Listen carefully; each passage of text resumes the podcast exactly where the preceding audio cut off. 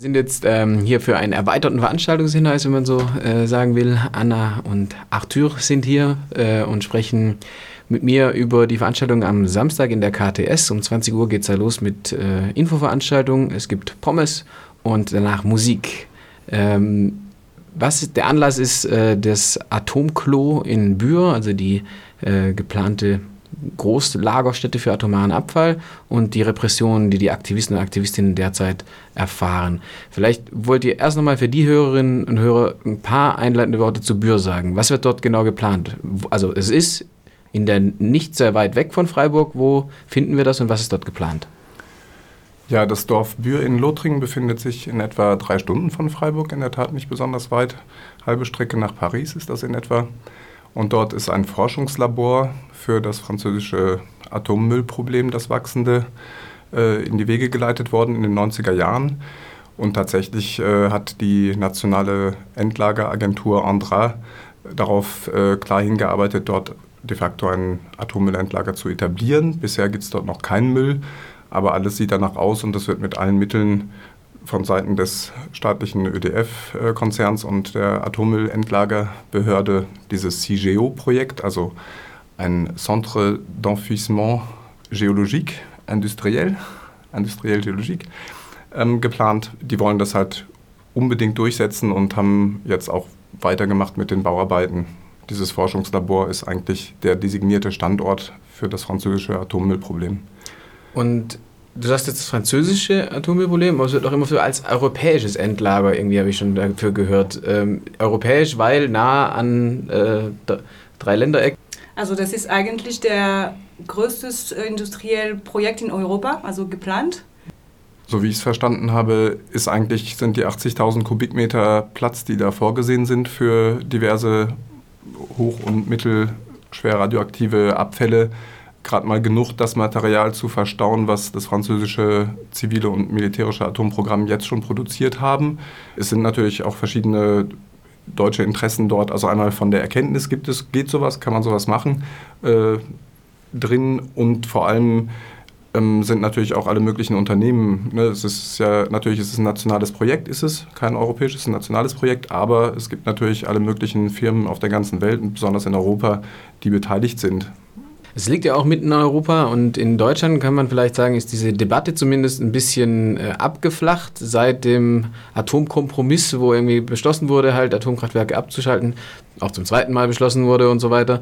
Ähm, aber die Endlagersuche passiert gerade so ein bisschen hinter den Kulissen, wenn man so will.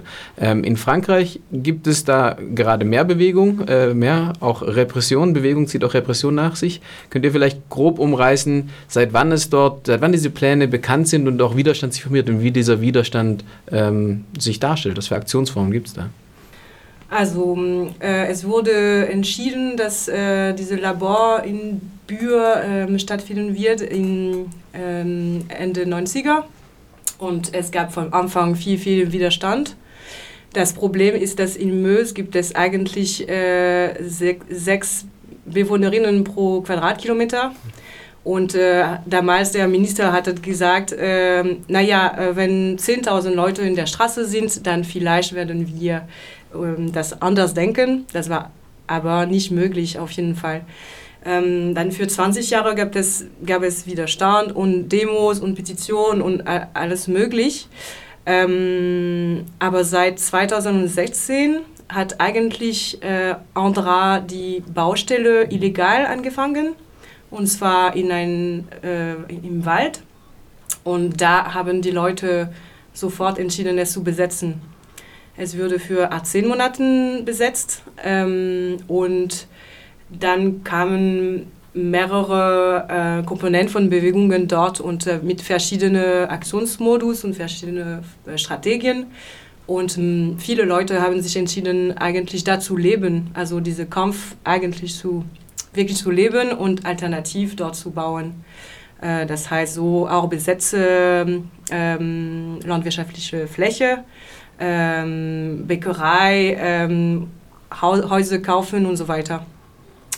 Ähm, und dann Ende äh, 2017, also Herbst, kam äh, wirklich, äh, also die Repression war schon dort, aber es, wär, es würde viel, viel äh, mehr einfach. Und ähm, es gab die ersten Hausdurchsuchungen, und zwar in verschiedene Kollektive, äh, Häuser und privat. Ähm, und das war schon äh, das erste Zeichen, dass sie da eine äh, Kriminellvereinigung äh, äh, konstruieren wollen. Äh, dann kam im Februar 2018 die Räumung vom Wald, und zwar mit 500 Gendarmen für 15 Leute, die, die da waren. Das war Bei minus ziemlich, 15 Grad. Genau. ähm, Genau, und die Militaris Militarisierung von Gelände ist konstant, die Polizei ist äh, immer da, es gibt viel Druck, ähm, Psychoterror sozusagen, sie filmen, sie, äh, sie anhören die Leute. Es gab 50 Verfahren in, äh, in weniger als ein Jahr. Und äh, im Juni haben sie wieder Hausdurchsuchungen gemacht und dann offiziell diese ähm, Instruktion wie heißt das? Die Untersuchung oder die, die Ermittlungen offizialisiert. Ist ein bisschen schwer zu übersetzen. Im, also es kommt daraus dann ein Contrôle judiciaire. Das ist sozusagen eine, das sind gerichtliche Auflagen, die die Leute begleiten. Ganz, ganz anders wie hier, wenn eine kriminelle Vereinigung äh, befürchtet wird, dann sperrt man die Leute in, in ein als äh, Untersuchungsgewahrsam oder Haft. Und dort ist es halt so, dass jetzt die Leute, die beschuldigt werden, eigentlich in Anführungszeichen auf freiem Fuß sind, aber eine ganze Handvoll Auflagen haben, die da wären, eine Einschränkung der Bewegungsfreiheit, dass sie in bestimmte Orte nicht gehen können. Übrigens eine Maßnahme, die auch noch ganz andere Leute betrifft, die nicht in der kriminellen Vereinigung sind. Das ist eine Praxis dort. Leute werden irgendwie auch geringfügig verurteilt und dürfen nicht in, in, in die Region von Bühr zurück, eben um den Widerstand zu ersticken. Und genau dieses Kontroll Judiciaire beinhaltet teilweise sogar das Verbot auszureisen für mindestens zwei Menschen.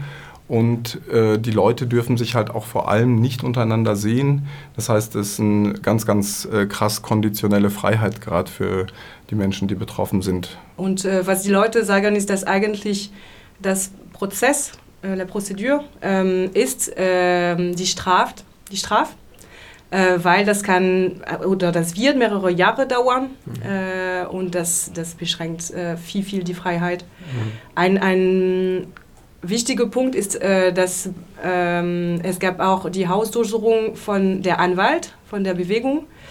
Und das hat äh, in der Fünften Republik in Frankreich nur dreimal passiert. Also das war das dritte Mal. Ein war der Anwalt von Nicolas Sarkozy, ein von Radikal, äh, linker Radikal in den 70er und äh, jetzt Etienne, der Anwalt von der Atombewegung. Und das ist schon ähm, ein schlechtes Zeichen also für, für die Demokratie in Frankreich.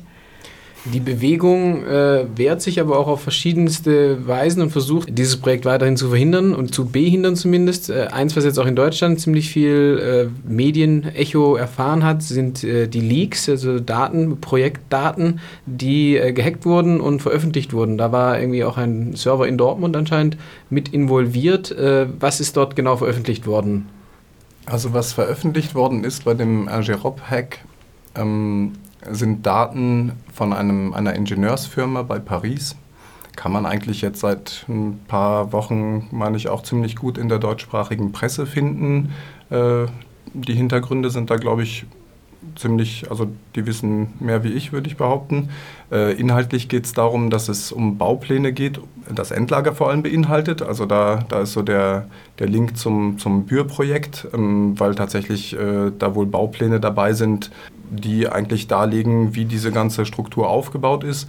Darüber hinaus gibt es dann Kneste, äh, äh, vier Stück an der Zahl meine ich, auch Hochsicherheitsgefängnisse, wo auch jetzt dann vor ein paar Tagen in Folge dieser vielen Presseverträge laut Presseberichten abhanden gekommen sind, also wo jetzt quasi dann Angerop als Firma rausgebuhlt wurde, weil die, die Standorte der Überwachungskameras im Viertel und in dem Knast irgendwie äh, in diesem Hack abzulesen waren und dann sozusagen natürlich, ich meine, das ist eine Firma, die verkaufen Sicherheitstechnologien und äh, wenn denen jetzt dann irgendwie billig so super viel Material abhanden kommt und das auch noch so eine große Resonanz findet. Es war wohl ein, eine politische Aktion, also es gab auch damals äh, mit der Veröffentlichung Verlautbarungen, die in die Richtung gingen, wir kämpfen auf allen Ebenen auch gegen das Atommüllendlager und wir tun das auch aus Solidarität mit Leuten, die, die angegriffen werden vom, vom Staat und vom, vom, vom französischen Atomstaat und eben auch als ein Aktionsfeld möglicherweise das Ding zu sagen, das sind nicht, das ist natürlich ist das der Staat und der Konzern, aber da hängen noch Tausende oder Hunderte Betriebe dran, äh, die sind alles, äh, die sind alle damit verstrickt. Die, die Atomindustrie äh, funktioniert nicht alleine, sondern da sind die Transportwesen, da ist die Deutsche Bahn, da ist die SNCF dabei. In so einem Atommüllendlager hängt zum Beispiel auch in in Hochdorf eine Kühlhausfirma drin in Freiburg äh, als ein Beispiel. Da wurde eine Karte veröffentlicht. Das nennt sich äh, Monstre de CGO. Ähm, kann man auch so googeln. Da gibt es eigentlich eine, eine, große, große Karte, wo all diese Unterhändlerinnen äh, aufgelistet sind. Und so wie ich es verstanden habe, sind das alles äh, Erkenntnisse, die, die aus diesem Hack gegen Rob stammen und natürlich schon auch äh, Sprengkraft haben, insofern als dass äh, die Leute in Frankreich wird Ne, das Atomprogramm wurde in den 50er Jahren als äh, nuklear, als militärisches Geheimnis quasi entwickelt, wurde dann massiv ausgeweitet. Es ist eigentlich eine, es ist die Wirtschafts- und Wissenschaftsader der, der französischen Nation so. Und äh, da jetzt sozusagen äh, auch auf mit solchen Aktionsformen reinzugrätschen, denke ich, äh, hat auch einen Einfluss auf die politische Entwicklung der, der kommenden Jahre, die halt sehr wichtig auch sind, weil dort das französische Pro Programm der Entwicklung, der Weiterentwicklung der Atomindustrie im Prinzip äh, perfektioniert werden soll, ausgebaut werden soll. Sie gehen auch aufs Internationale. Sie, werden, sie wollen den EPR ja auch exportieren nach Pakistan, Indien. Sie bauen in, in Brasilien, meine ich, überall ist Areva beteiligt. Areva Orano mittlerweile mein, heißen die. Ähm, genau, die, die hängen so irgendwie überall mit drin. Und äh, jetzt ist natürlich dann so eine, so eine Aktion, äh, denke ich, schon äh, ein schwerwiegender Schlag auch für, für, für diese Filiale.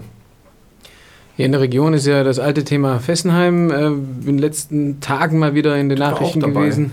Vielleicht nochmal auf die Veranstaltung am Samstag hinzuweisen. Was, ähm, was sind so die Ziele für diese Veranstaltung? Wir haben gesehen, es gibt eine Infoveranstaltung, es gibt auch was zu essen, es gibt DJ-Party, Geld aussammeln für äh, Repressionskosten oder da zu unterstützen. Aber in, ja, in welchem, wo ist der Standpunkt gerade? Also wo, was kann damit erreicht werden, diese Aufklärung auch? Was sind die Ziele von so einer Veranstaltung am Samstag?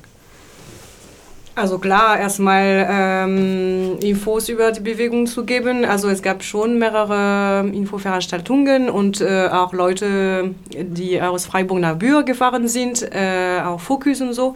Also für diese Leute, dass wir dann ein Update und äh, für die neuen Leute dann äh, die ganze Geschichte erzählen. Äh, es gibt auch mehr und mehr äh, Unterstützungen, Komitees überall in Frankreich, aber auch nach und nach in Europa.